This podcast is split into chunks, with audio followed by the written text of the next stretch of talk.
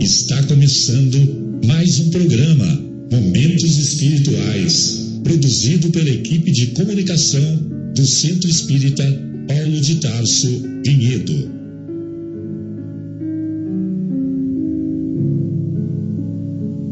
Se guardas contigo o estigma do sofrimento, indagando pela solução dos velhos problemas do ser e da dor, se percebes a nuvem que prenuncia a tormenta e o vórtice traiçoeiro das ondas em que navegas, vem conosco, estudemos a rota de nossa multimilenar romagem no tempo, para sentirmos o calor da flama de nosso próprio espírito a palpitar imorredouro na eternidade e acendendo o lume da esperança, perceberemos juntos em exaltação de alegria que Deus, o Pai de infinita bondade, nos traçou a divina destinação para além das estrelas.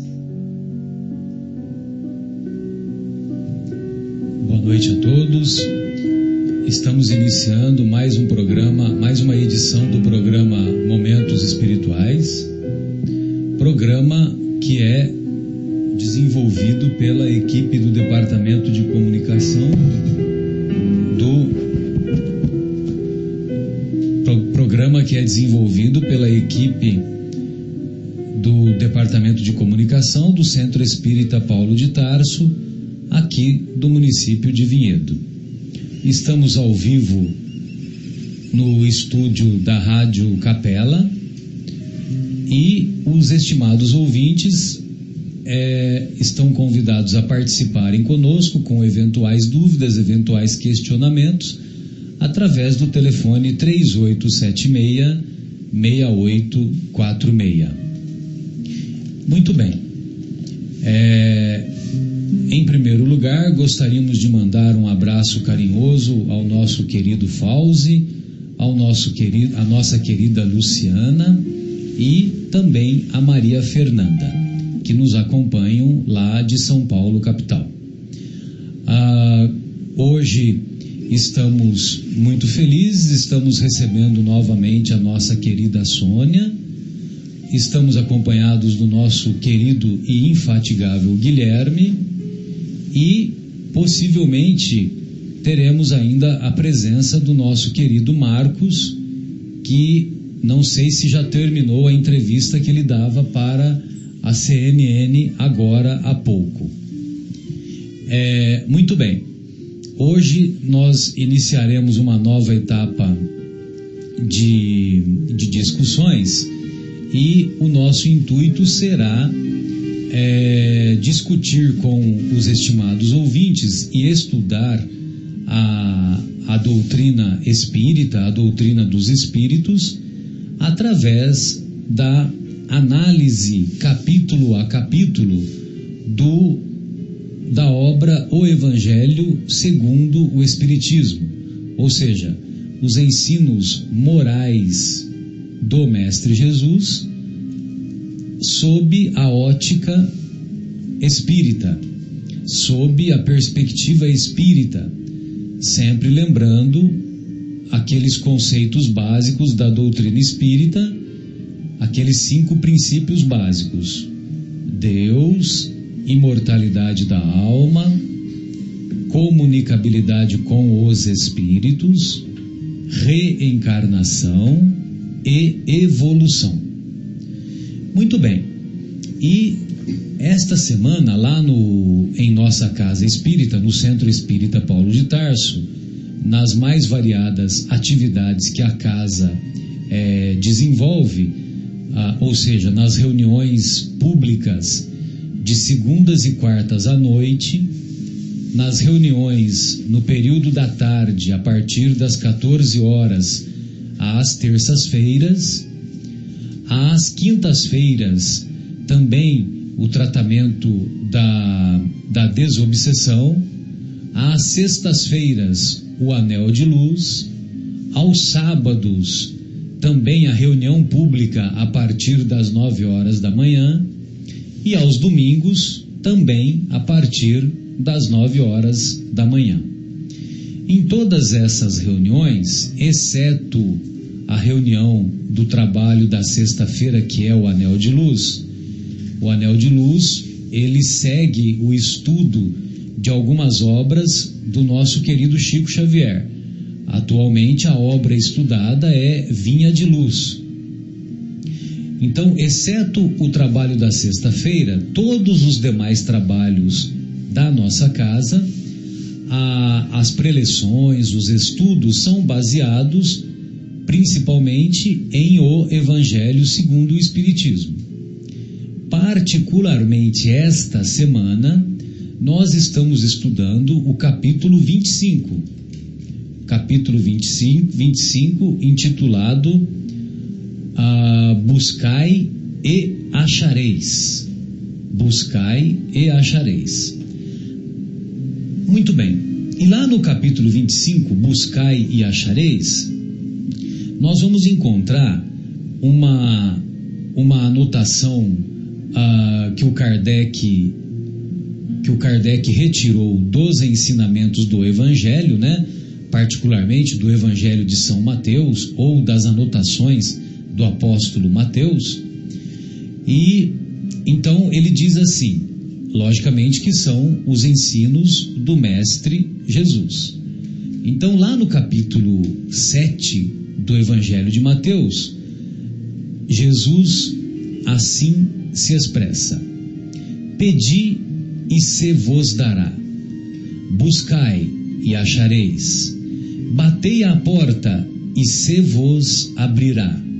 Porquanto quem pede, recebe, e quem procura, acha. E a aquele que bata à porta, abrir-se-á.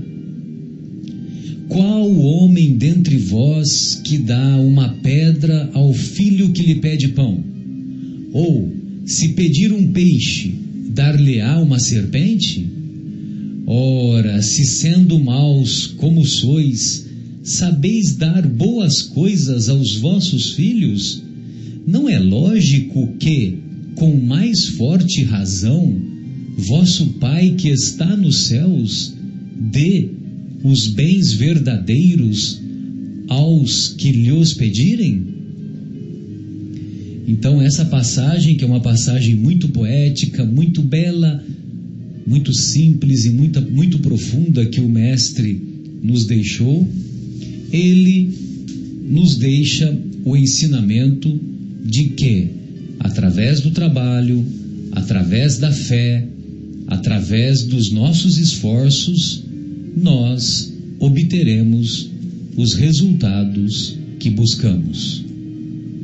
Sempre gostamos de fazer uma analogia para o aluno que está se dedicando a prestar o concurso vestibular. Ou seja, após o, o, o término do, do segundo grau, né, o, o antigo colegial, né? Vejam vocês que nós somos da época que se falava colegial, ginásio, grupo escolar. Você pegou essa época também? Lá no Rio falava assim? Científico, opa. Ah, científico. Não, você não pegou científico. Opa! Você, você é mais jovenzinho que eu. Eu não peguei científico. Como não? Primeiro ano científico, segundo ano científico, terceiro ano científico. Sim, Nós senhor. falávamos colegial já. É. Primeiro colegial, segundo colegial, terceiro colegial. Sou uma alma velha, ver é, é, recordações de vidas passadas. É, pode ser então. não, mas pode ser que, que essa nomenclatura tenha sido mantida ainda por algum tempo lá no Rio, no Rio. né? É, não, eu Agora, estudei no científico. É, aqui, aqui em São Paulo, em 78, 79, 79, nós já falávamos primeiro colegial, segundo, terceiro ah, colegial. Uhum. Mas até alguns anos antes tinha até um, um vestibulinho, né? Que era uma, um, um vestibular é, mais restrito para quando os, a, os alunos saíam do ginásio, eles faziam a prova para entrar, aí sim, escolhia científico, é, magistério e qual que era a terceira? Tinha uma terceira que era, que era da, da, daquilo que é da área de humanas hoje, né? Só que agora me fugiu, né? Qual o nome? Bem, e então, mas quando, quando o aluno sai do antigo... Pedagogia. Pedagogia, pode ser. Então, quando o aluno sai do, do, do, do antigo colegial, hoje o segundo grau, né? Ele, logicamente que ele vai fazer a prova vestibular, do vestibular, hoje tem a prova do Enem, ah, que é o Exame Nacional do Ensino Médio, e, e através dessa prova, ele, é, se ele obtiver um bom resultado, logicamente que ele vai conseguir êxito é, sendo aprovado na, na faculdade da carreira que ele escolheu. Muito bem. E geralmente essa época é uma época de, de muita intensidade nos estudos, de muita dedicação, também de muita aflição, de muita incerteza, de muitas. É, de, de muito, muitas provas né, decorrentes da pressão que o aluno sofre ah, buscando esse resultado. Mas nós podemos afirmar com segurança que, ainda uma vez, o Evangelho de Jesus é atualizado e ele tem aplicabilidade em nosso dia a dia. Ou seja, buscai e ajudarei, buscai e achareis. Ajuda-te e o céu te ajudará. Ou seja, esforce-se que através do seu esforço, do seu esforço honesto, do seu esforço dedicado, você obterá o resultado positivo. Então eu me lembro que quando eu estava fazendo a prova, uh, o ano que eu, que eu me preparei no cursinho para depois prestar as provas do vestibular, viu, Guilherme, Sônia e amigos, é, eu me dediquei assim com, com muito afinco, porque uh, a, as aulas no cursinho eram das sete a uma. Então, ah, eu procurava sentar próximo lá do, do, do professor, né, da, na segunda, terceira fileira, e não perdia uma respiração do professor. Não perdia, anotava tudo que ele falava e chegava em casa, só parava para as necessidades fisiológicas, né, de alimentação, de, de banho, de higiene, essa coisa toda. E e só ia, só, só, uh, ia e continuava estudando Guilherme até até a meia-noite, né? Eu me lembro que esse ano foi um ano muito intenso e foi o, o ano de 82, né? E 82 teve aquela Copa do Mundo. Então, a único, o único luxo que eu tive foi acompanhar a Copa do Mundo. Mas também, mas também era em, na, na, época de férias, né? Aquela Copa do Mundo do time de, do Zico, né? Que ficou famoso, o time que ficou famoso que mesmo na derrota ele é admirado até hoje, né, pelos pelos esportistas, pelos futebolistas. Muito bem. E então valeu a pena essa dedicação, porque quando eu fui prestar a prova, curiosamente, eu também havia nesse ano eu havia me dedicado mais à doutrina. Eu havia conhecido a doutrina espírita um ano antes e e também lia com muita frequência os livros, os livros da doutrina espírita. E a, a prova da redação do concurso vestibular que eu fiz e que, ah, e que, e que depois eu acabei entrando na, na faculdade de, de medicina de Jundiaí, o tema da, pro, da facu, o tema da prova de redação era os erros fazem parte da busca da verdade. Os erros fazem parte da busca da verdade. E eu me lembro, Sônia, Guilherme, amigos, né, que é, uns 15 dias antes eu havia lido na, no, na Gênese de Kardec, né, na obra A Gênese, um comentário que o, que o Kardec fez dizendo que na época de Ptolomeu o conceito vigente era que a Terra era o centro do universo e que o, o, os demais astros é que giravam em torno da Terra. Logicamente que 15, 16 séculos depois, com o aperfeiçoamento dos telescópios, com o conhecimento mais amplo da ciência da época, não só através de Galileu, como também através dos estudos de Copérnico, pôde-se concluir que, na verdade, o sistema planetário vigente era o sistema solar, ou seja, os, os planetas é que orbitavam em torno do Sol e não o contrário. E que a Terra era apenas um dos planetas que compõem, que fazem parte do sistema solar. E muito bem, né? Então eu usei esse raciocínio para desenvolver a redação, né? O, ou seja, os erros fazem parte da busca da verdade. Aí, curiosamente, Guilherme, Sônia, amigos, né? É até uma, uma homenagem que eu faço à minha mãe, porque a minha nota da redação foi 98, né? E minha mãe, ela, ela era muito extrovertida tal, né? Então ela, ela falava assim, brincando, que se ela pega o examinador que me deu 98, né? Porque, porque por dois pontos, por que, não deu 100, né? A nota máxima seria 100, né?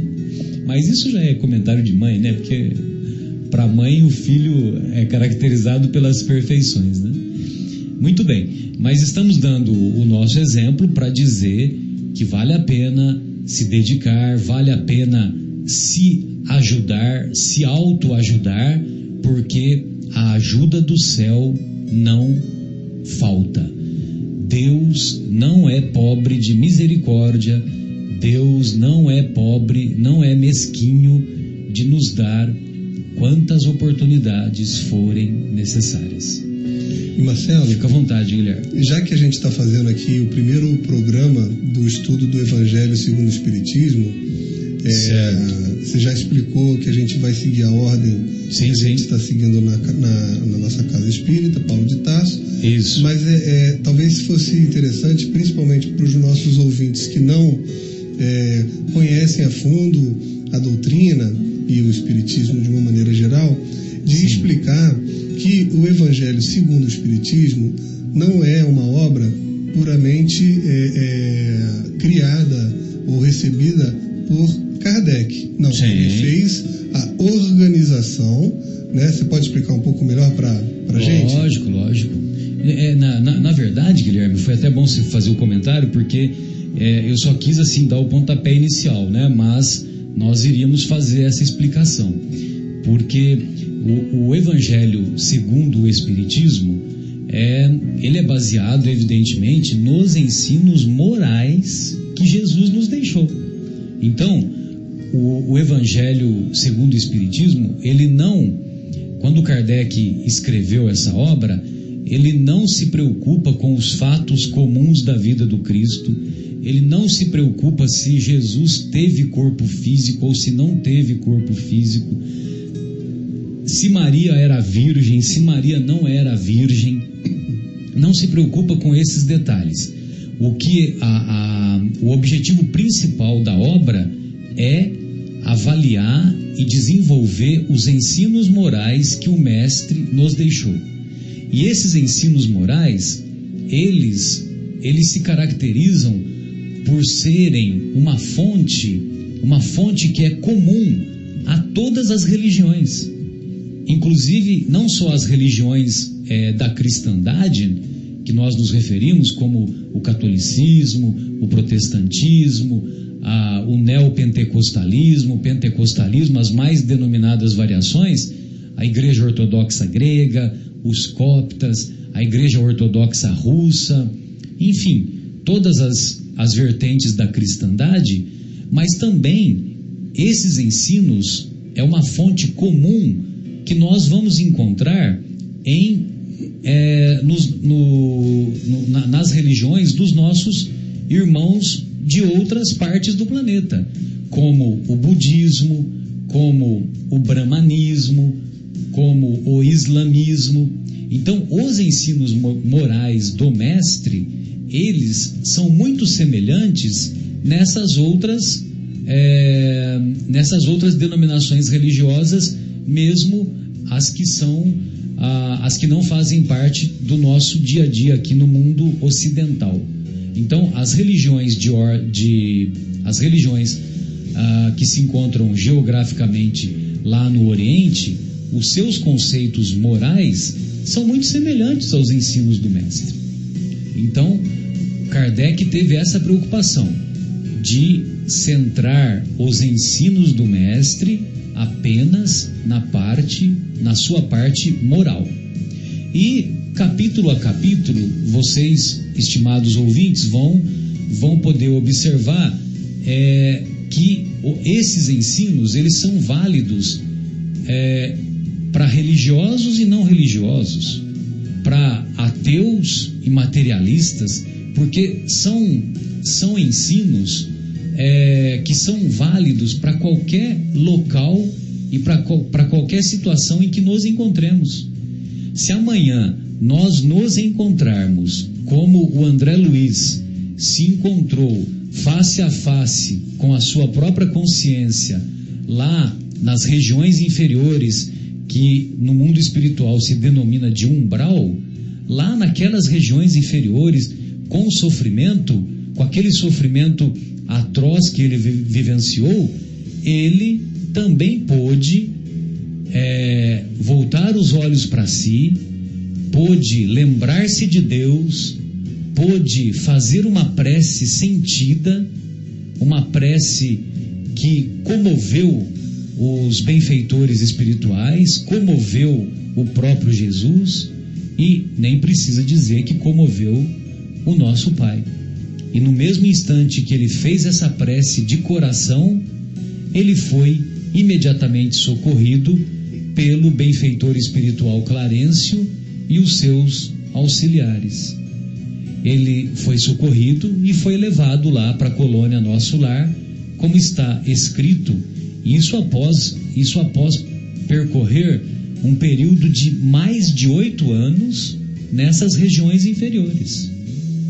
Então ele foi socorrido lá na colônia Nosso Lar e pôde e pôde então fazer a reconstrução do seu mundo íntimo, o restabelecimento das suas forças psíquicas e como, como estão é, bem delineadas e bem descritas lá na obra Nosso Lar, que também vocês podem encontrar é, de maneira resumida através do filme que, que fez muito sucesso alguns anos atrás. É, Sônia, Guilherme, gostaria de ouvi-los, fiquem à vontade. Boa noite a todos do Rádio Capela. Aqui mais uma vez com vocês. Estamos juntos para estudar o Evangelho, essa obra divina, melhor e maior obra que eu considero do planeta, porque é uma obra de direção, é uma obra que nos traz as condutas de melhoria para o nosso progresso espiritual. E hoje nós estamos estudando em especial o capítulo 25, Buscais e Achareis. Ajuda-te, que o céu te ajudará. Existe uma obra que foi psicografada por Divaldo Franco e o espírito que o ditou se chama Joana de Ângeles. O nome desta obra é Jesus e o Evangelho à luz da psicologia profunda. É, ele estuda exatamente todos os capítulos que o Evangelho segundo o Espiritismo estuda, lembrando que os estudos do Evangelho provêm da Bíblia, do Novo Testamento. E neste capítulo há vários comentários de uma ordem mais profunda para que nos dê um rumo, um entendimento melhor. Maravilhoso esse nosso Mestre. Ele nos deixou o Evangelho e nos trouxe vários estudos sobre esse Evangelho e hoje nós vamos falar um pouquinho na ótica psicológica. Então, a Joana de Ângeles, ela comenta alguns trechos que eu vou ler para vocês e espero que possa trazer um entendimento maior. Sendo o progresso infinito, não se contenta que havia adquirido, tendendo-se um improfícuo e absurdo repouso por entender que ele, o Criador, medei o verdadeiro abismo de evolução. Tanto quanto um quanto outros vão, são, vão desafiar, e, são, vão desafiador existe entre os seres terrestres e a situação que ele desfruta na escala de valores morais e espirituais. Sendo assim, propôs que ninguém se satisfaça com o que já há conseguido. Antes cresça, busque, entregando-se ao esforço incessante da libertação dos atavismos iniciais e acenda no rumo da grande luz, tendendo-o por condutor seguro. Nesse trecho, destaca-se que nós não devemos estacionar na nossa vida. Nós devemos procurar sempre crescer, estudar, tentar mudar, fazer o, dia a dia uma construção de atitudes éticas e morais. Nós sabemos, cada um de nós conhecemos os seus próprios erros, as suas dificuldades, os seus limites e as suas tendências. Então, cabe a nós procurar a busca interior de nós mesmos e tentar modificarmos. Há um comentário interessante também. O progresso é resultado de contínuas tentativas de realizações em crescendo sob a inspiração da cultura e do conhecimento. Dilata-se na razão direta que são alcançadas alguns níveis e se desenham outros ainda não atingidos, desafiadores e ricos de possibilidades para, para o ser que anela crescer e plenificar. A busca na acepção da psicologia profunda é o intenso labor de autoaprimoramento, de auto-iluminação, esbatendo toda sombra teimosa, geradora de ignorância e de sofrimento. E significa então, agora, nessa passagem, que estacionar é viver nas trevas. E se a gente procurar modificar o seu jeito de pensar e as suas atitudes, nós vamos abrir um melhor caminho para nós. Nós queremos sempre crescer, nós queremos sempre evoluir, nós queremos sempre modificações, nós buscamos sempre as, as, as coisas boas da vida. Essa é uma luta saudável, é uma luta em que nós devemos nos empreitar. Ficar parado, estacionado, nos atrasa. Aqui comenta várias outras partes, como essa. Quando se busca com sinceridade, empenhando-se com afinco na sua realização, os obstáculos são vencidos com decisão, abrindo perspectivas muito, muito confortadoras que ensejam a plena realização de si profundo. Jesus o confirmou com a sabedoria nessa trilogia magistral: Pedi, buscai, batei, dignificando o ser humano que nunca se deve deter no já conseguido, pois que a fase da razão em que se demora, facultando-lhe a consciência individual, se dilatará para a mais significativa experiência, que é da intuição, por onde transitará até vivenciar a consciência coletiva que o espraia no cosmos. Isso significa que quanto mais nós estudamos, nos aprimoramos e pedimos, o alto vem até nós.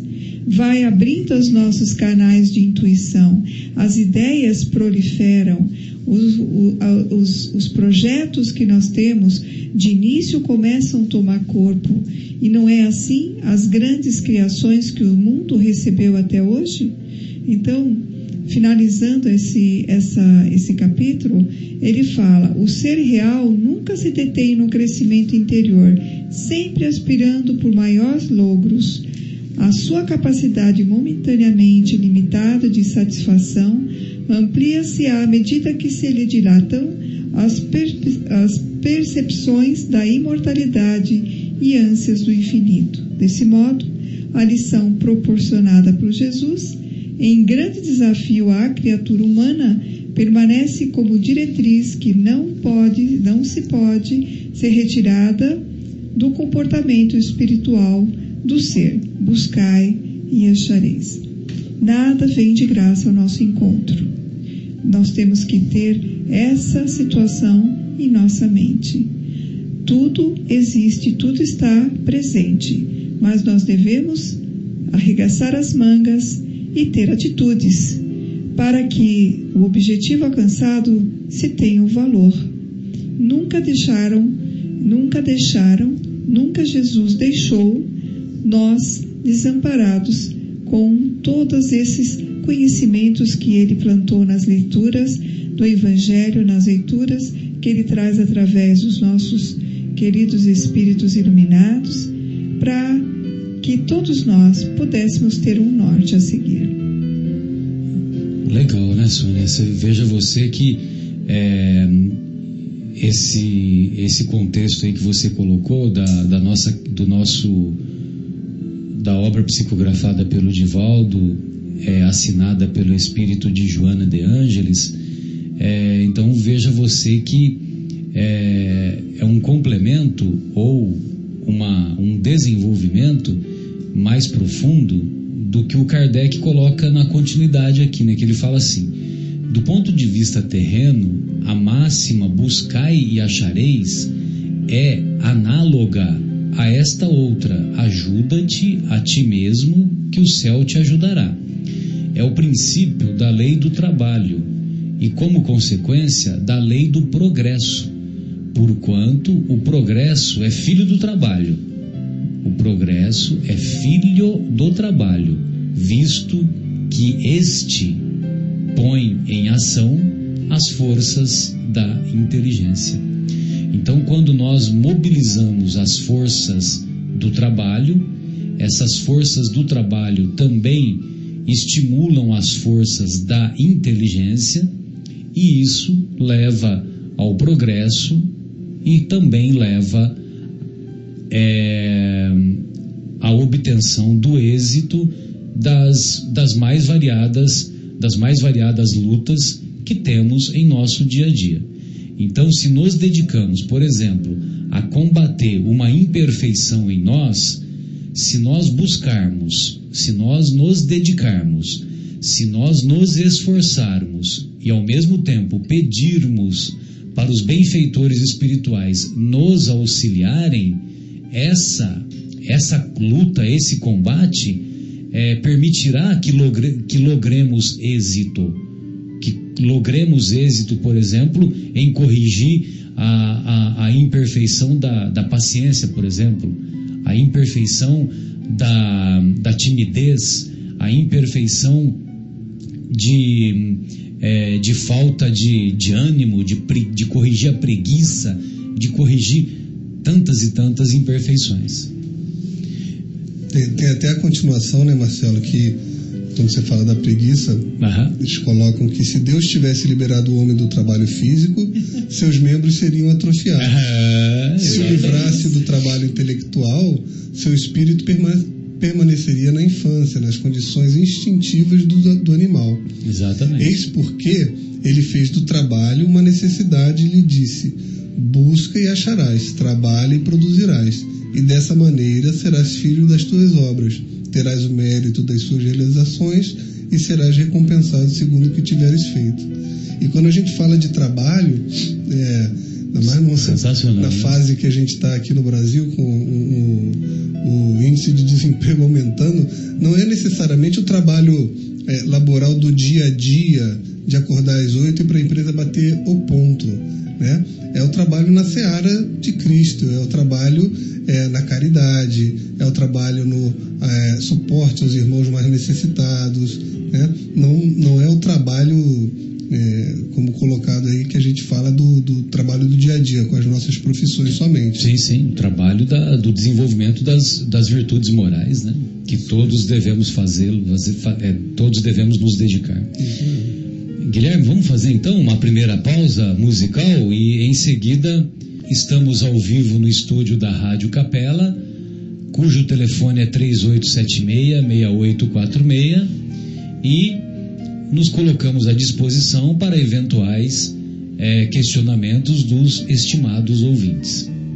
Estamos discutindo hoje sobre o capítulo 25 de O Evangelho segundo o Espiritismo, capítulo 25 intitulado é, Buscai e Achareis.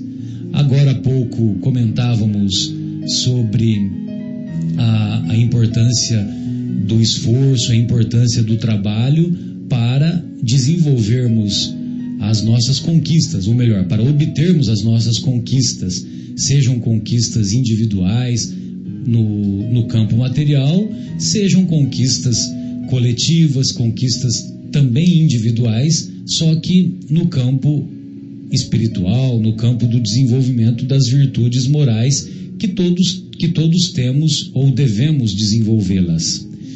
É, agora há pouco nós é, desenvolvíamos esse tema, então, da importância de buscarmos, é, através do nosso trabalho, que, que obteríamos o resultado. E, uh, e nós nos recordamos que esse, quando nós ah, nos esforçamos para mobilizar as forças da inteligência, para nos dedicarmos ao trabalho honesto de, das, mais, das mais variadas conquistas que buscamos, nós também recebemos o auxílio do céu. Muitas vezes auxílio, muitas vezes o auxílio invisível, o auxílio que na acústica da nossa alma se caracteriza pelas inspirações, se caracteriza pelas vibrações amorosas, se caracteriza pelos sábios conselhos que todos somos capazes de receber, desde que nos esforcemos para sintonizar com os benfeitores espirituais. E a Sônia estava nos lembrando aqui, né, Sônia, sobre é, a, a, as invenções, as descobertas, né? E antes de você entrar no, naquilo que você separou para nós, eu encontrei aqui um questionamento que o Kardec fez para os benfeitores espirituais. Então ele faz assim: é, podem os espíritos guiar os homens nas pesquisas científicas e nas descobertas? Aí os benfeitores respondem: a ciência é obra do gênio, só pelo trabalho deve ser adquirida pois só pelo trabalho é que o homem se adianta no seu caminho. Que mérito teria ele se não lhe fosse preciso mais do que interrogar os espíritos para saber tudo? A esse preço, qualquer imbecil poderia tornar-se sábio.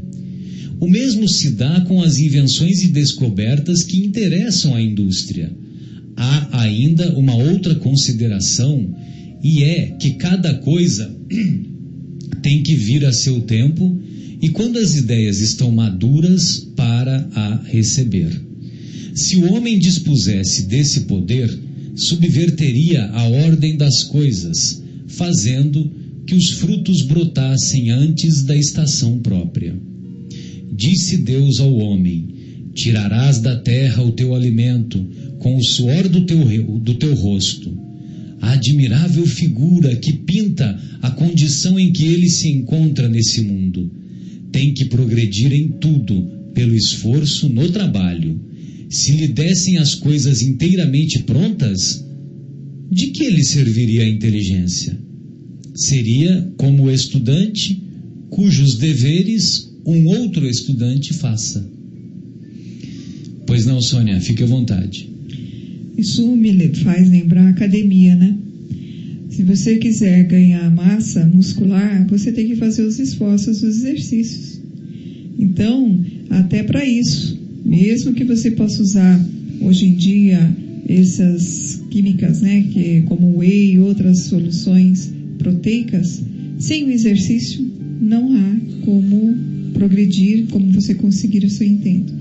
Mas nós estamos falando da busca né, incessante e que até para aqueles que vêm com a missão de trazer o progresso para o planeta, e nós sabemos, né, com as orientações da espiritualidade maior, que esses espíritos que trouxeram a invenção da lâmpada, por exemplo, como Thomas Edison, né, e, e outros demais, cada qual na sua da sua missão, né? Exato. É, uh, eu, esse item 4 do Evangelho segundo o Espiritismo vem bem a calhar.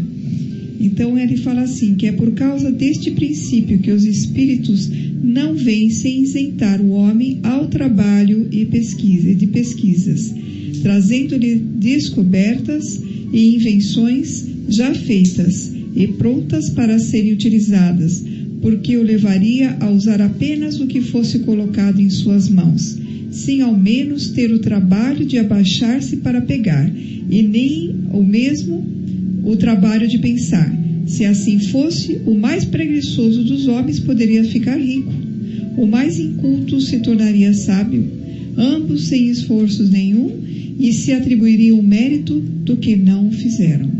Não, os espíritos não vêm desobrigar o homem da lei do trabalho, e sim mostrar-lhe o objetivo que deve atingir o caminho que o conduz. Até lá, ao dizer: Andai e achareis, e encontrareis pedras no caminho, olhais e afastais. Nós vos daremos a força necessária se quiserdes empregá-la. Tá? Isso está no livro do, na passagem do livro dos, dos médios, no capítulo 26, as questões 291 e as seguintes. O Thomas Edison, para quem não sabe, ele tem um esforço muito grande entre erros e tentativas. Ele precisou ter mais de mil testes até achar o filamento correto para que fazer com que a lâmpada ela acendesse e durasse bastante tempo, porque ela acendia e logo o filamento estragava e não sustentava o calor da eletricidade, rompendo-se as suas ligações, até que ele achou o filamento correto, que apesar do calor da eletricidade, mantinha-se intacta. E por mais tempo. Vocês imaginam uh, como seria a Terra sem o Thomas Edison hoje em dia? que escuridão! Basta a gente ter um dia de, te de temporal, né? Como nós tivemos aí uns temporais feios pela essa região e que acabaram comunando em diminuir ou sumir né, praticamente a luz e a gente vê o quanto que nós estamos dependentes dessa luz que nos dá toda a, a direção durante a noite, né, que nos privando do sol. Era essa a mensagem. É, e ele passou, né, Sônia, pela prova da persistência, da perseverança. Imagina né? se ele esquecesse, é. se ele desistisse na primeira, Exato. na segunda ou na décima vez, né? Exatamente. Então, quer dizer, ele foi persistente, ele foi perseverante e, e, e certamente que, ah, que ele também recebeu o auxílio dos benfeitores espirituais, como nós vamos encontrar nesse outro questionamento que o Kardec faz, né? Então ele fala assim: o sábio e o inventor nunca são assistidos em suas pesquisas pelos espíritos? A pergunta anterior que eu havia lido, a pergunta anterior era assim: os espíritos, podem os espíritos guiar os homens nas pesquisas científicas e nas descobertas? Guiar o homem é, é diferente de assistir, né? Então, guiar o homem, os espíritos não vão guiar, né? Porque vai entregar o serviço pronto. Não vai entregar o serviço pronto. Agora, eles podem assistir? Podem assistir. Tanto é que os benfeitores respondem assim: é, então, o sábio e o inventor nunca são assistidos em suas, em suas pesquisas pelos espíritos? Aí os benfeitores respondem: Oh, isto é muito diferente. Quando há chegado o tempo de uma descoberta, os espíritos encarregados de lhe dirigirem a marcha procuram o homem capaz de a levar a efeito e lhe inspiram as ideias necessárias, mas de maneira deixarem todo o mérito da obra, porquanto essas ideias preciso é que ele as elabore e ponha em execução. O mesmo se dá com todos os grandes trabalhos da inteligência humana. Os espíritos deixam cada homem na sua esfera, cada pessoa no seu quadrado. Daquele que só é apto a cavar a terra, não farão depositário dos segredos de Deus, mas sabem tirar da obscuridade aquele que seja capaz de lhes secundar os desígnios. Não deixeis, pois, que a curiosidade ou a ambição vos arrastem por um caminho que não corresponde aos fins do, espiriti aos fins do espiritismo e que vos conduziria às mais ridículas mistificações.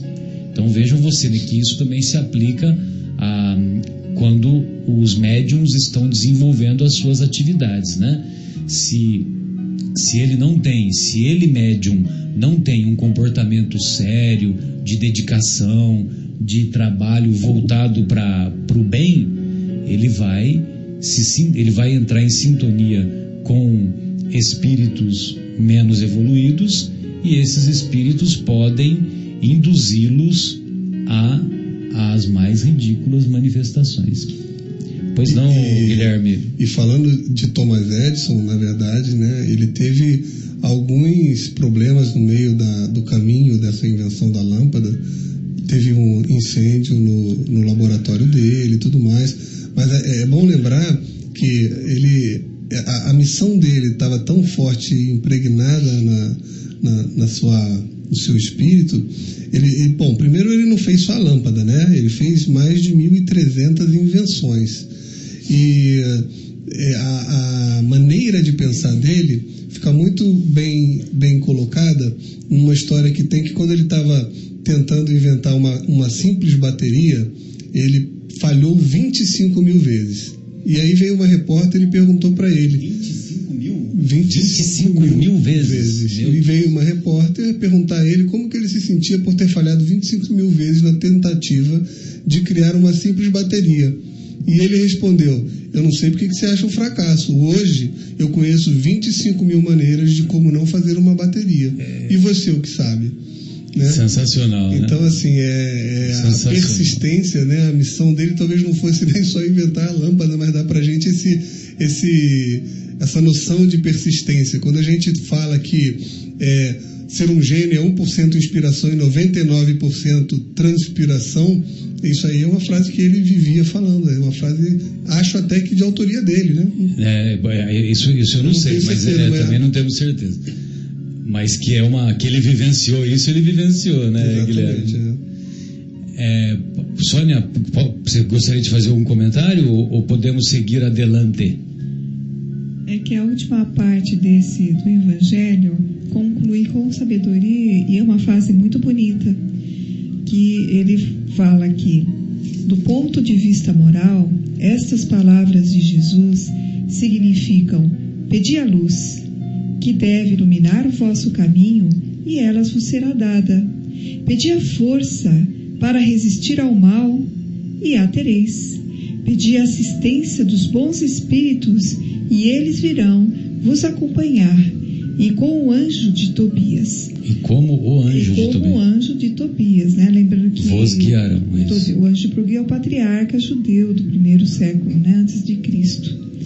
É, vos servirão de guias. Pedi bons conselhos e nunca vos serão recusados. Batei à porta e ela vos será aberta. Mas pedi sinceramente, com fé, fervor e confiança. Apresentai-vos com humildade e não com arrogância, sem o que terei, sem o que sereis abandonados às vossas próprias forças, e as quedas que sofrereis serão a punição do vosso orgulho. É este o sentido dessas palavras do Cristo. Buscai e achareis. Batei e se vos abrirá. É, exatamente. Quando nós batemos à porta de Deus, nós estamos demonstrando humildade. Então, essa humildade, quando vamos fazer uma prece ao Pai, uma prece a Jesus, uma prece aos benfeitores espirituais, é preciso estar com esse sentimento de humildade, porque é isso que é avaliado. O sentimento de humildade, o sentimento de fé, não, não- não basta a gente falar que tem fé, né? Nós devemos demonstrar a fé através dos nossos atos. Então, e, e também orarmos com fervor, né? Com fervor, com confiança, com fé, que aquilo que nós estamos pedindo, que, que nós seremos atendidos, né? Então, tudo isso, é, se nós se nós formos portadores dessas virtudes, desse comportamento, certamente que as nossas preces serão atendidas. Muito bem. Então, é, continuando aqui o, o- o estudo, tem uma outra passagem é, do, do Evangelho que, ah, que o Kardec desenvolve, né? E essa passagem se encontra lá em Mateus, nas anotações do apóstolo Mateus, capítulo 6, versículos 19 a 21, e também 25, e também nos versículos de 25 a 34. É uma passagem também muito poética, muito bela. Então, o mestre fala assim: Não, acumuleis tesouros na terra, onde a ferrugem e os vermes os comem, e onde os ladrões os desenterram e roubam. Acumulai tesouros no céu, onde nem a ferrugem nem os vermes os comem. Porquanto, onde está o vosso coração, aí também está o vosso tesouro. Onde está o vosso tesouro, aí está também o vosso coração. Eis porque vos digo: não vos, não vos inquieteis por saber onde achareis o que comer para sustento da vossa vida, nem de onde tirareis vestes para cobrir o vosso corpo. Não é a vida mais do que o alimento e o corpo mais do que as vestes? Observai os pássaros do céu, não semeiam, não ceifam, nada guardam em celeiros, mas vosso Pai Celestial os alimenta. Não sois muito mais do que eles?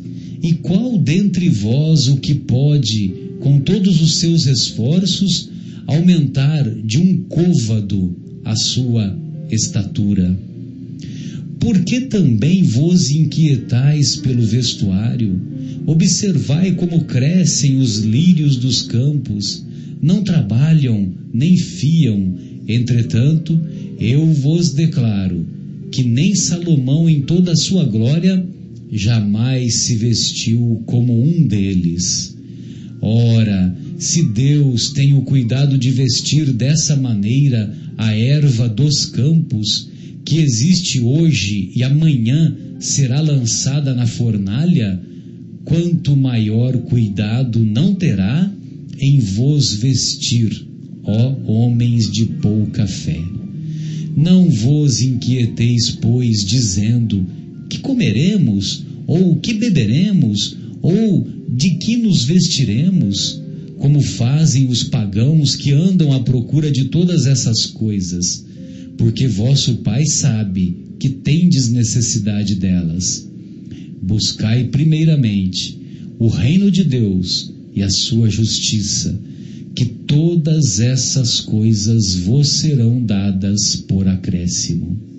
Assim, pois, não vos ponhais inquietos pelo dia de amanhã, porquanto o amanhã cuidará de si a cada dia basta o seu mal. Sensacional, né? Impressionante. Como que, como que se reveste de uma poesia belíssima. Guilherme, eu vou precisar da sua ajuda. Se eu não me engano, tem um, um sábio da Grécia Antiga chamado Diógenes. Eu acho que o nome é esse, Diógenes. E ele ficou muito conhecido na, na época em que ele viveu, porque ele, ele radicalizou, né? ele, ele não tinha absolutamente nada, ele só tinha. Ele morava dentro de um barril. É o filósofo do barril. Filósofo do barril. Ele morava em um barril, então é Diógenes mesmo. Ele morava em um barril e ele só tinha uma roupa do corpo só, né? provavelmente aquelas túnicas que eram usadas à época, né? E, e ele andava com uma caneca. Até que um dia ele viu um garoto indo na, na lagoa ou no rio onde ele morava, próximo de onde ele morava, e, e ele viu que o garoto foi, fez uma concha com as duas mãos e ah, e tomou a água daquela, daquele lago, daquela lagoa, daquele local onde havia fonte de água. E quando ele viu o garoto fazer isso, ele falou: Não acredito. Então, a, a, o único bem que eu tinha, eu não necessito dele. Né? Ou seja, ele jogou a caneca fora, que ele percebeu que nem, a, nem, nem da caneca ele, ele, era, ele necessitava. Muito bem, ele viveu a época você pode confirmar aí para mim a época de Alexandre. Depois você dá uma confirmada aí, pelo menos. Ele É... viveu, ele viveu de 412 antes de Cristo até 323 antes de Cristo. Então ele deve ter conhecido mesmo o Alexandre.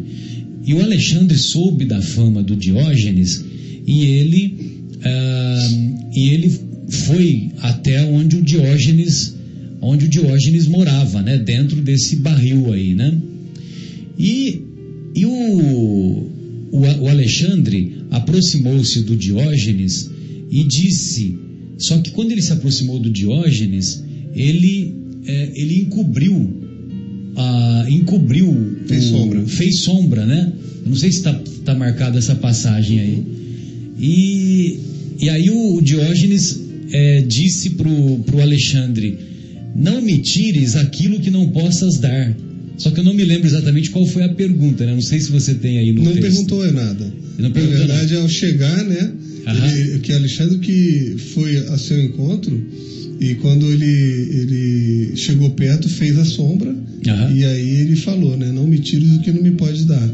Exatamente, não me tires o que não me podes dar.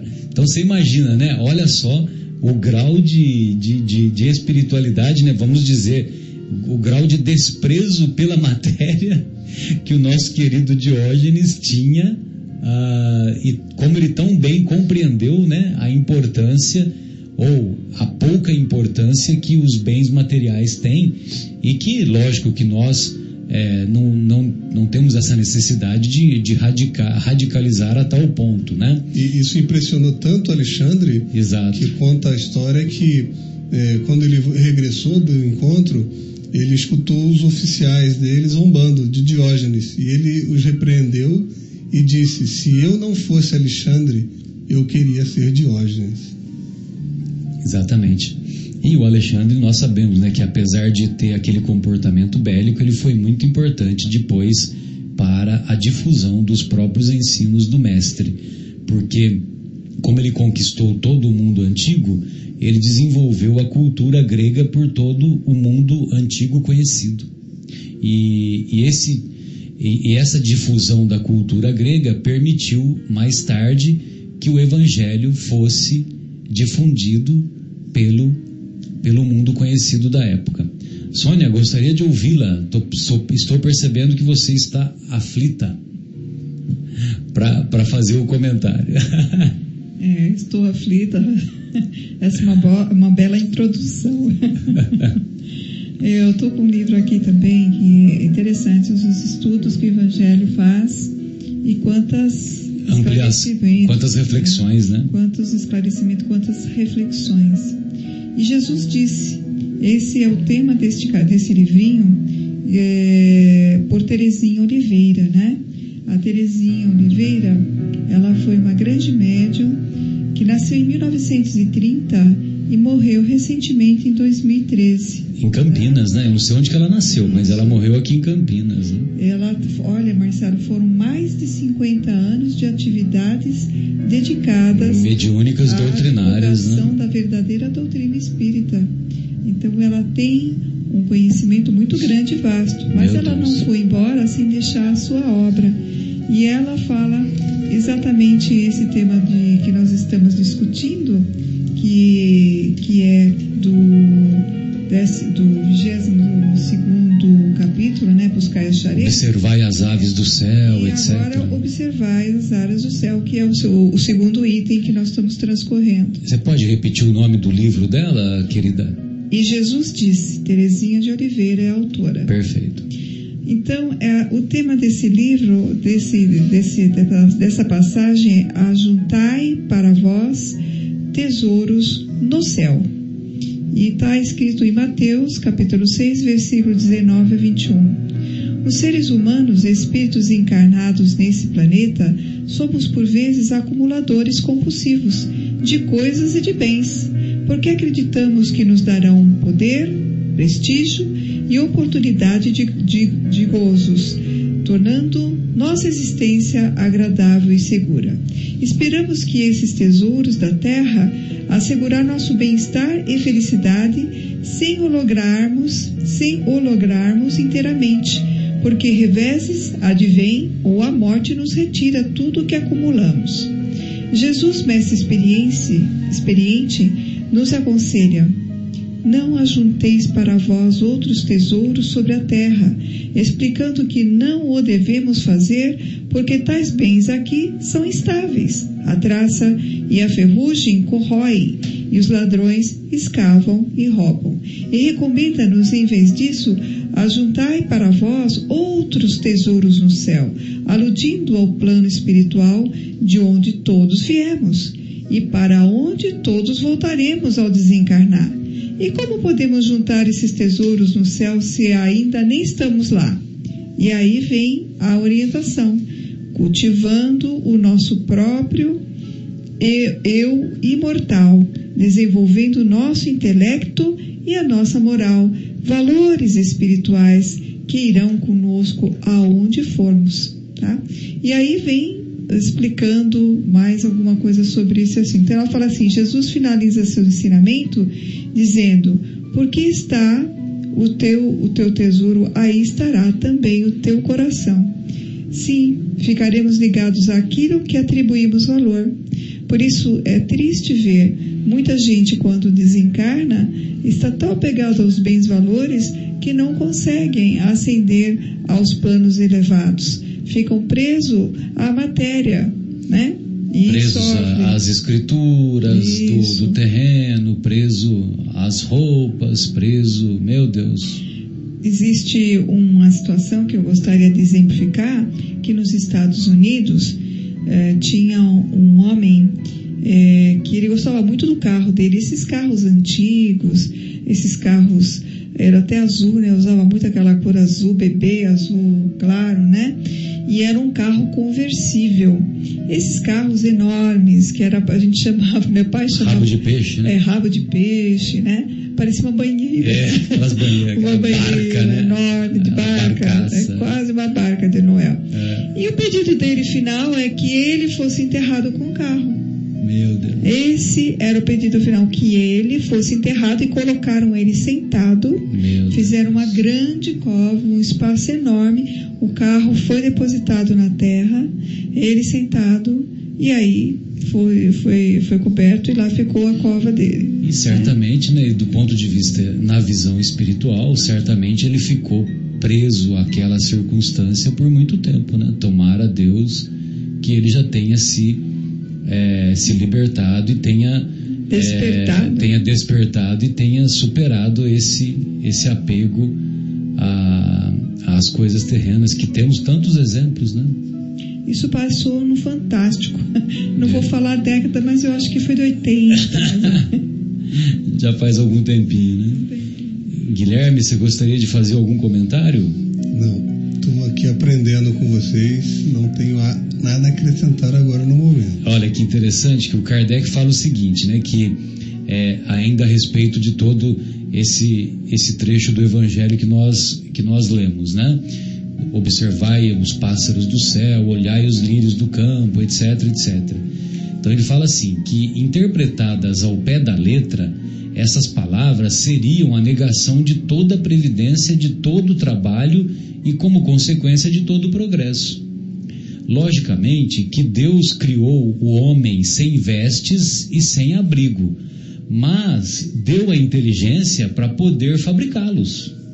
Né? Então, logicamente que a, aquele comportamento que nós exemplificamos do filósofo Diógenes é um comportamento que serviu serviu assim para ele para ele nos mostrar que nós não precisamos de muito para viver realmente, mas também nós não necessitamos radicalizar nesse posicionamento.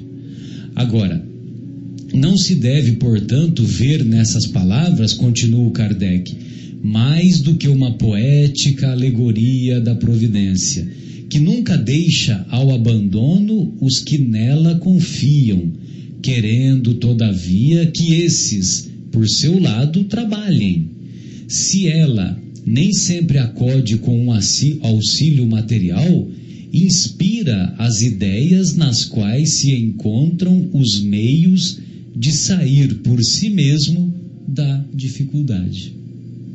Olha só que interessante, né? Muitas vezes o auxílio material não vem de imediato, mas as, as inspirações, os benfeitores espirituais, se nós nos sintonizarmos com eles, as inspirações vêm e, e são úteis para a superação das, das nossas aflições, das nossas dificuldades, ou para correção das nossas imperfeições, né? É, Guilherme, você gostaria de fazer mais um comentário ou podemos fazer mais uma pausa? Vamos fazer. Antes eu queria falar só que é, algumas, algumas é, denominações religiosas ou algumas subdivisões de alguma denominação religiosa leva é, a questão, por exemplo, do voto de pobreza bastante a sério. Né? A gente tem aqui em Vinhedo mesmo o, o, os franciscanos. Os né? franciscanos, volta e meia a gente vai ao mercado, encontra com eles ali no mercado e eles estão até descalços. Alguns até descalços, né? verdade. E, e, eles percorrem a cidade toda, né? Impressionante. Exatamente, né? E, e, assim, aqui o que Kardec está dizendo é justamente que não, não é exatamente dessa maneira que a gente é, tem condições de conseguir certas coisas e não tem problema nenhum se a gente usufruir das coisas, mas sem deixar de lado o trabalho é, na caridade e, na, e na, nos ensinamentos de Cristo. É, nós não devemos nos apegar, usufruir. O próprio Evangelho fala, nós somos usufrutuários e nós não podemos apegar aquilo que nos foi emprestado. Hum, isso mesmo. E já que estamos falando aqui da. Então, dando continuidade aqui ao nosso estudo, Guilherme, Sônia, estimados ouvintes, nós vamos encontrar nesse mesmo capítulo intitulado Buscai e Achareis, nós vamos encontrar lá o item 9, mais uma passagem muito comovente, muito profunda, muito bela, não à toa, que foi dita pelo nosso governador planetário, pelo espírito crístico maior que já encarnou em nosso planeta, o nosso Mestre Jesus. Então ele diz assim: Não vos afadigueis por possuir ouro, ou prata, ou qualquer outra moeda em vossos bolsos. Não prepareis saco para a viagem, nem dois fatos, nem calçados, nem cajados, porquanto aquele que trabalha merece sustentado. Ao entrardes em qualquer cidade ou aldeia, procurai saber quem é digno de vos hospedar, e ficai na sua casa até que partais de novo. Entrando na casa, saudai-a assim: que a paz seja nesta casa.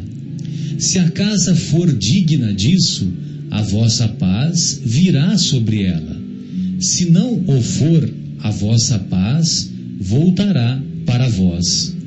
Quando alguém não vos queira receber, nem escutar, sacudi, ao sairdes dessa casa ou cidade, a poeira dos vossos pés.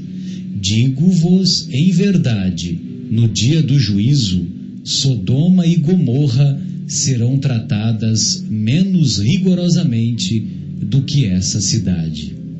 Mateus, essa, é, essa passagem encontra-se no Evangelho de São Mateus, capítulo 10, versículos de 9 a 15. Então, versículos de 9 a 15. Então, mais uma vez, Jesus nos deixa claro para não colocarmos os interesses espirituais abaixo dos interesses materiais. Ou seja, devemos priorizar a, os interesses do espírito, os interesses reais, os interesses que não perecem, os interesses imortais. Porque, sejamos sinceros, amanhã, quando abandonarmos o nosso corpo, é, terá utilidade a nossa conta bancária, o nosso cartão de crédito, terá utilidade as escrituras que temos posse, terá utilidade, poderemos levar a nossa casa, poderemos levar o nosso carro lá para o mundo espiritual, como disse agora há pouco o caso daquele, daquele nosso irmão que, que quis ser enterrado sentado no próprio, no próprio carro que ele tanto era apegado.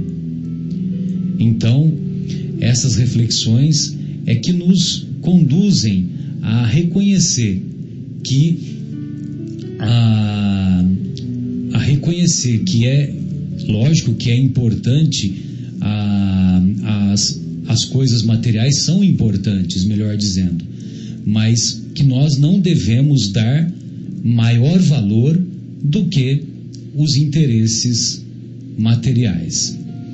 E dentro desse contexto, nós observamos que, assim como a prova da miséria nos estimula a paciência e o, encoraja, e o encorajamento de superação das dificuldades, a prova da riqueza nos estimula a prática da caridade. Então, devemos estar atentos para devemos estar atentos para isso. Ou seja, a, se nós nos encontramos numa situação de numa situação de menos recursos materiais, numa situação de pobreza, logicamente que nós não vamos ficar de braços cruzados. Vamos nos esforçar, nos esforçar para para através do trabalho superar essas deficiências.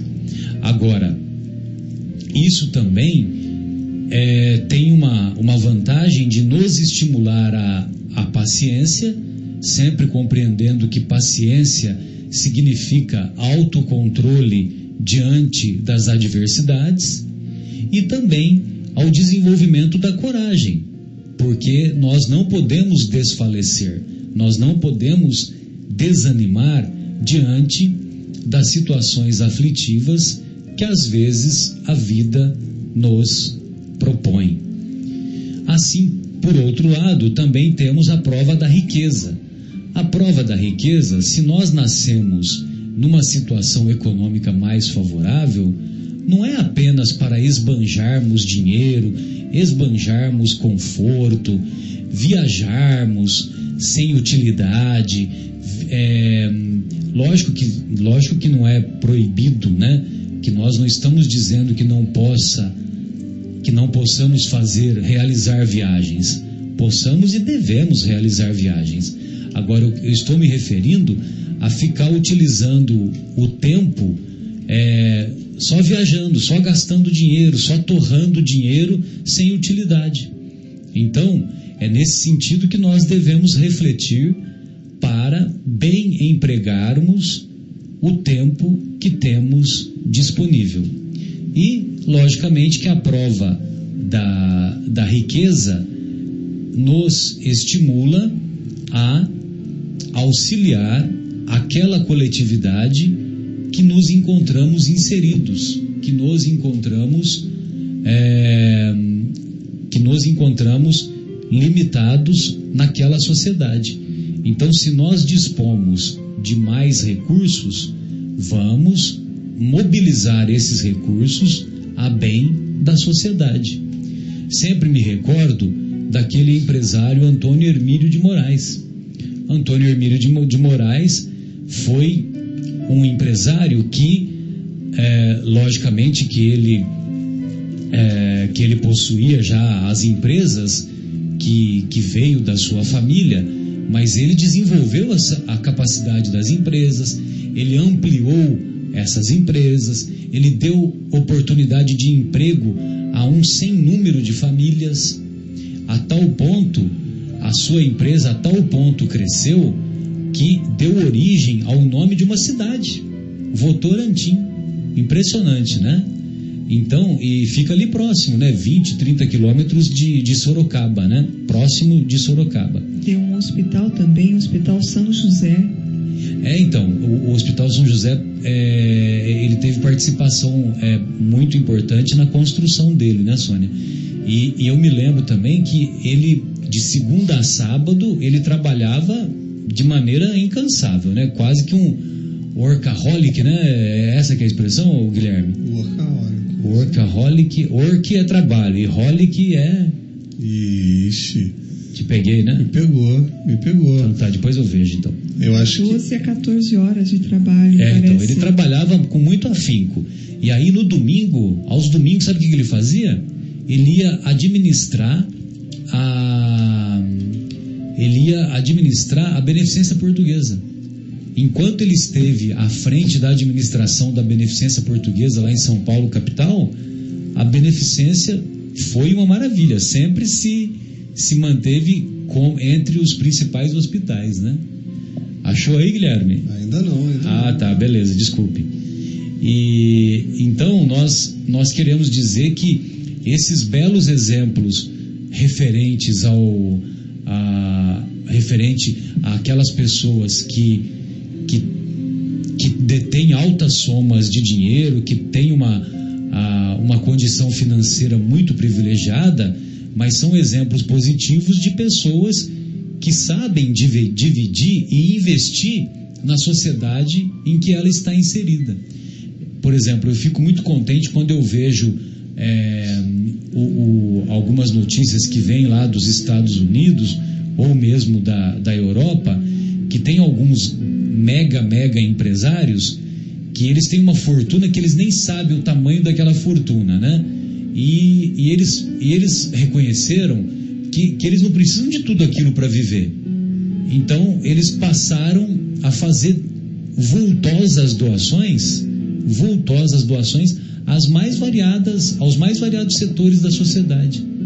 Né? O, o dono da, da Microsoft lá, o nosso querido Bill Gates. nosso querido Bill Gates recentemente ele ele fez fez e faz com frequência né doações muito substantivas para os mais variados setores da sociedade quando houve aquele aquele terremoto no Haiti né quanto tempo faz três anos quatro anos aproximadamente e que inclusive acabou dizimando acabou dizimando a, a, a irmã a irmã do Paulo Evaristo Arnes, né, a Zilda Arnes, né, que faz um trabalho maravilhoso né, na, na pastoral da criança, eh, da pastoral da saúde, é um trabalho maravilhoso dos nossos irmãos católicos que eu particularmente sou fã desse trabalho, que no nosso país contribuiu demais para para praticamente acabar com a desnutrição infantil, né? Ou a, a reduzir de, de reduzir para um número muito muito inferior. Muito bem. E, e lá quando houve aquele terremoto, Sônia, Guilherme, amigos, vocês devem se recordar que os artistas eles foram às redes de televisão e eles estavam trabalhando como telefonistas, né? É, eles atendiam os telefones dos americanos para receberem para os americanos doarem, fazerem as doações que seriam canalizadas lá para o, o Haiti, né? E então eu me recordo que a- a- aqueles aqueles atores, aquelas atrizes ficavam lá humildemente na condição de, de atendente, né, de telefonista, para atender e receber a- as doações. Lógico que, lógico que todo mundo se sente motivado em, em, em fazer a doação, porque sabe que do outro lado vai atender uma figura importante, né? Mas, logicamente, que esses atores, essas atrizes, essas personalidades, elas poderiam ficar lá no, no, no recesso do seu lar, tranquila, não estava nem aí, né? E, no entanto, elas se mobilizaram, essas pessoas se mobilizaram e foram lá dar a sua parcela de contribuição. Ô Marcelo, Fica à vontade, querido. não quis interromper para não, não cortar a linha de raciocínio, mas olha, você me deixou aqui encucado, mas eu fui, fui pesquisar ólatra, a terminologia ólatra no português significa adorador Adorador. de algo, né? É, Do, do que vem no começo. Então, alcoólatra, alcoólatra, chocólatra e por aí vai. Exato. Então, o holic em inglês também Ah, é a mesma coisa. é a mesma coisa. Então é tem o adorador do trabalho. Tem o né? alcoholic, tem o, o, o workaholic. Aham. Então a terminação holic do inglês também é de adorador. É de adorador, olha só que interessante. Adorador viciado, né? E, e holic é H-O-L-I-C, né? Isso mesmo. É, e workaholic é só juntar work com holic. É só isso, não tem um A no meio? Não, não tem. Ele trabalha bastante. É. Exatamente. É, Sônia, você gostaria de Não, desenvolver tem o tema? Perdão. Ah, tá, o work. Sim, senão ah, senão fica workaholic, né? Então é workaholic. é, é, então, essa que era a minha dúvida. Eles colocam lá para fazer a Então é junção. workaholic, Isso. que é o adorador do trabalho. Sônia, você gostaria de fazer algum comentário? Fica à vontade. Então, é, você sabe que às vezes a gente lê as passagens e fica estranho, né? Como é que um cara que ninguém viu vai entrar numa cidade e alguém vai abrir as portas e vai receber, né, um estranho dentro de sua casa? Então, nós temos que lembrar o costume da época. Sim, E Jesus trabalhava muito com o costume da época, como as pessoas eh, se comportavam naquele momento. Primeiro, que os viajantes eram muito, muito, muito raros. E esses viajantes, lembrando que não tinham eh, veículos, né? não levavam grandes bagagens, eles passavam pelos intempéries do, do, do, do local, né? É, nos frio, quando frio, quando calor, né? E, e quando eles vinham às cidades, eles tinham uma, eles eram bem-vindos. E abrir a porta para receber um viajante era uma coisa natural e se fazia de bom grado, né? E então, quando Jesus eh, falou, E- e era um hábito frequente, era um né? hábito, é, um hábito frequente para aqueles que viajam, Sim. que eram poucos viajores, né? Então ele falava: procurai, procurai o ambiente, procurai a casa daqueles que vos acolherem, entendeu? E vocês eh, sempre diga, né, que a paz esteja aqui. E se você sentir que você foi bem acolhido, a paz ficará lá. Se você sentir que não foi bem acolhido, a paz Voltará voltará para você. você mesmo. Mas o, o conteúdo disso tudo, né, é que ah, ah, ah, além deste sentido que Jesus estava mostrando e eu estava querendo esclarecer para os ouvintes, né, é que além do próprio sentido, Jesus ele, eh, ele trazia, ele, ensinava aos seus discípulos a confiar na providência. Então, com esse ensinamento, ele ensinava aos discípulos a confiar na providência, que as coisas também iriam ser inspiradas pelo plano espiritual, né? Tanto para aquele que iria ceder a casa, como para eles que iriam eh, usufruir daquele espaço. E é E interessante. que os seus discípulos também, a gente deve lembrar que eles percorriam as cidades, as aldeias, com a finalidade de, de ensinar o evangelho, né? divulgação, De divulgação. de Jesus e dos seus Exatamente. Então, ensinamentos. como é um trabalho meritório, é um trabalho espiritual muito importante, eles deveriam ter essa fé de que eles seriam é, bem recebidos, que eles deveriam confiar na providência, que o trabalho deles ia ser executado, né? Com certeza, né? E nada como Jesus para afirmar isso, né? É, exatamente. Muito bem. E Guilherme, você gostaria de fazer algum comentário? Não, podemos seguir. Algum comentário sobre a, a desigualdade das riquezas? Então tem um comentário aqui que faz que o Kardec pergunta. Nós vamos aproveitar o tema da, da riqueza, né? Que a gente não deve se se, é, se apegar a, às riquezas, né? Não vos inquieteis pela posse do ouro, né? Que nos ensina o mestre. E vamos, vamos voltar lá no livro dos Espíritos, na questão 811, Kardec pergunta para os benfeitores. Na questão 811, lá é em A Lei da Igualdade. Será possível e já terá existido a igualdade absoluta das riquezas? Aí os benfeitores respondem: não, nem é possível. A isso se opõe a diversidade das faculdades e a diversidade dos caracteres. Muito bem. Aí na questão 811A, Kardec quer saber dos benfeitores. Há, no entanto, homens que julgam ser esse o remédio aos males da sociedade, ou seja, a igualdade absoluta, a igualdade econômica das pessoas seria o remédio aos males da sociedade. Que pensais a respeito? Aí os benfeitores respondem: são cultores de sistemas esses tais, ou ambiciosos, cheios de inveja.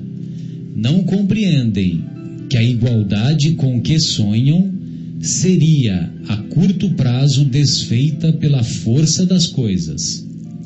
Combatei o egoísmo, que é a vossa chaga social, e não corrais atrás de quimeras, não corrais atrás de bobagens, vamos dizer assim.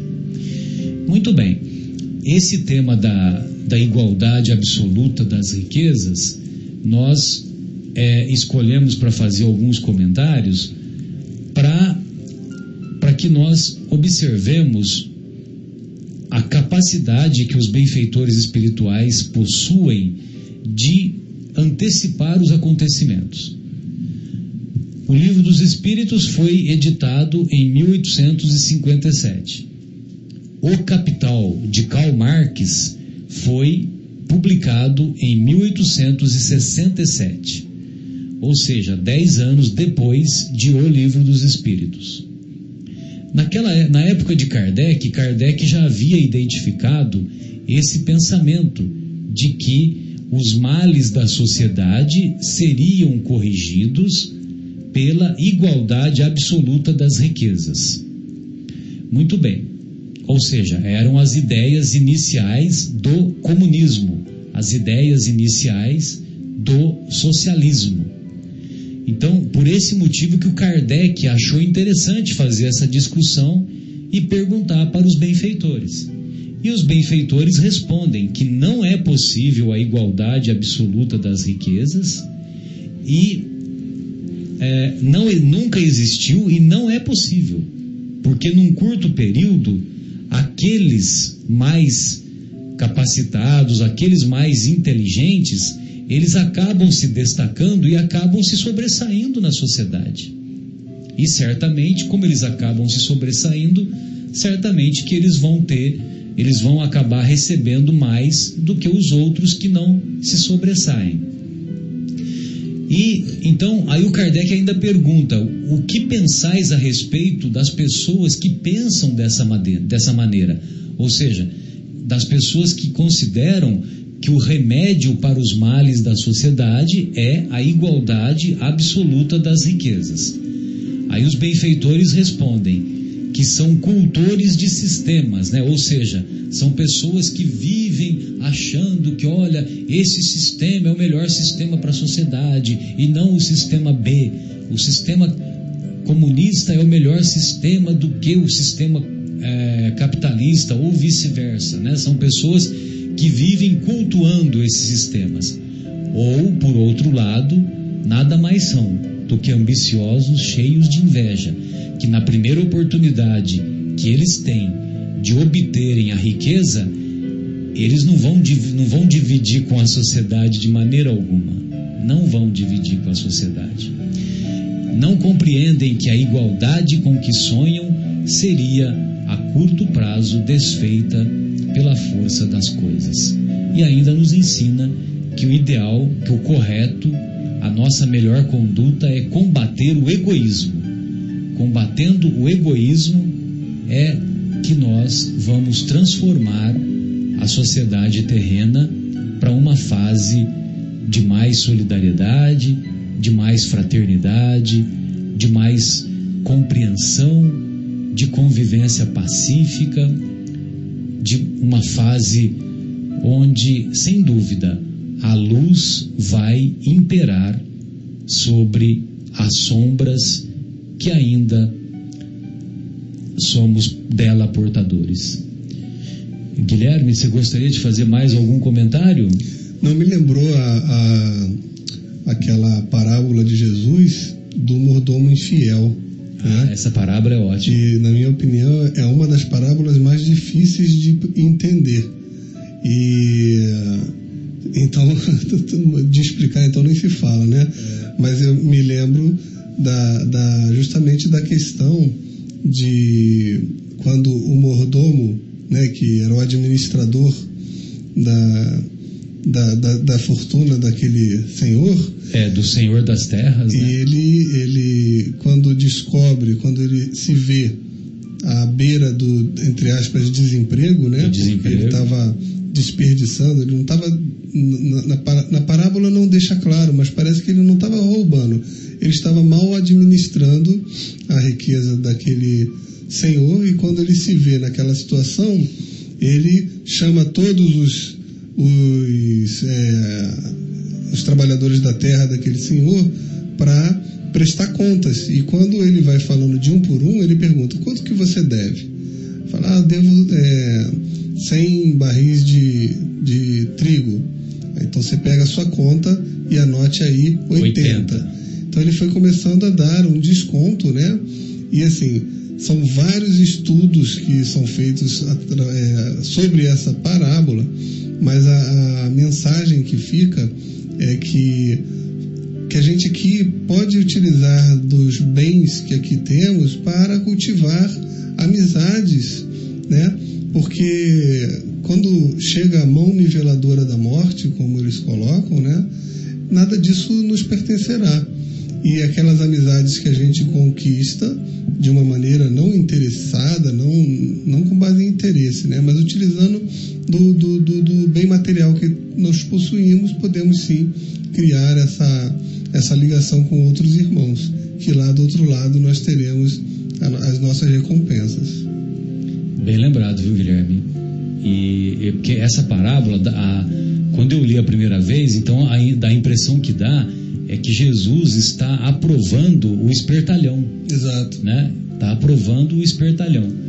Mas ele, é, na verdade, o, o administrador infiel, ele, ele já havia desviado os recursos do seu senhor e quando ele percebeu que ele é, que ele perderia o emprego dele, o- ele viu também que o Senhor ele havia agido com justiça porque ia mandá-lo embora, mas também havia agido com misericórdia porque o Senhor não o denunciou para que ele fosse preso, né?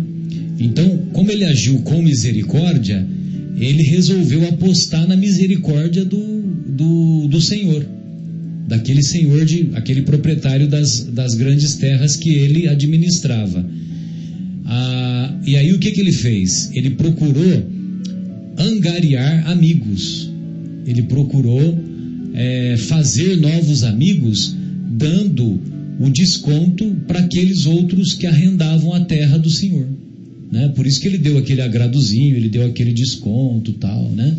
E certamente, né, ele acabou é, granjeando amigos e, logicamente, que quando nós granjeamos amigos, nós estamos praticando a lei da intercessão.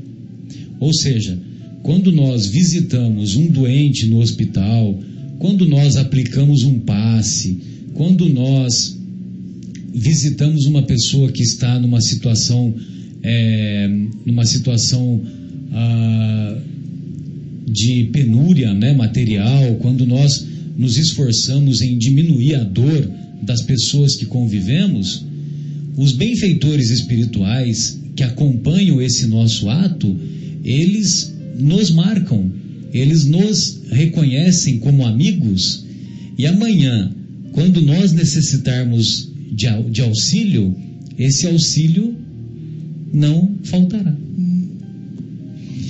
Bem, amigos, vamos, estamos. é, você gostaria de fazer mais um comentário, Sônia? Fica à vontade. Ah, Eu gostaria de finalizar com uma,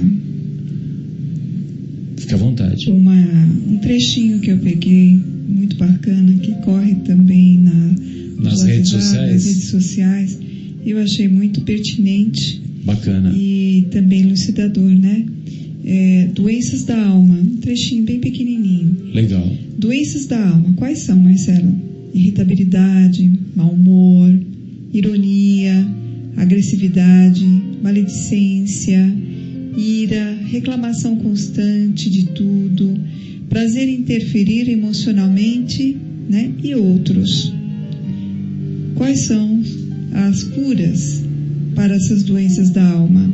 Aí vem embaixo do mesmo texto: oração, meditação, prática da gratidão, indulgência, que é a mesma coisa que perdão para com as limitações dos outros, auto-perdão, amor por si próprio. Que bacana, hein? Sensacional. Tá aí o recado para vocês, ouvintes dessa noite, sobre as doenças das almas e suas respectivas curas. Seus respectivos tratamentos. Muito bom. Então gostaríamos de nos despedir do, de mais este, esta edição do programa Momentos Espirituais. É, e na, na próxima semana é, estudaremos o capítulo 26 de O Evangelho segundo o Espiritismo. Capítulo 26, que é intitulado, acho que é Dar Gratuitamente, não é? Deixa eu dar uma procuradinha aqui que eu já Não. falo. Dar de graça o que de graça receber. Dar de graça o que de graça recebestes. É isso aí. Então é o capítulo 26. E então nós gostaríamos de, despedir- de nos despedir ah, com uma saudação fraterna. É, Sônia, boa noite. Guilherme, boa noite. Até a próxima semana. Fiquem à vontade para suas despedidas. Boa noite a todos os ouvintes da Rádio Capela 105,9. Boa noite, Marcelo. Boa noite, Guilherme. É um prazer estar aqui com vocês. Que a paz de Jesus envolva todos vocês. Boa noite a todos os ouvintes e até a próxima sexta-feira, se Deus quiser.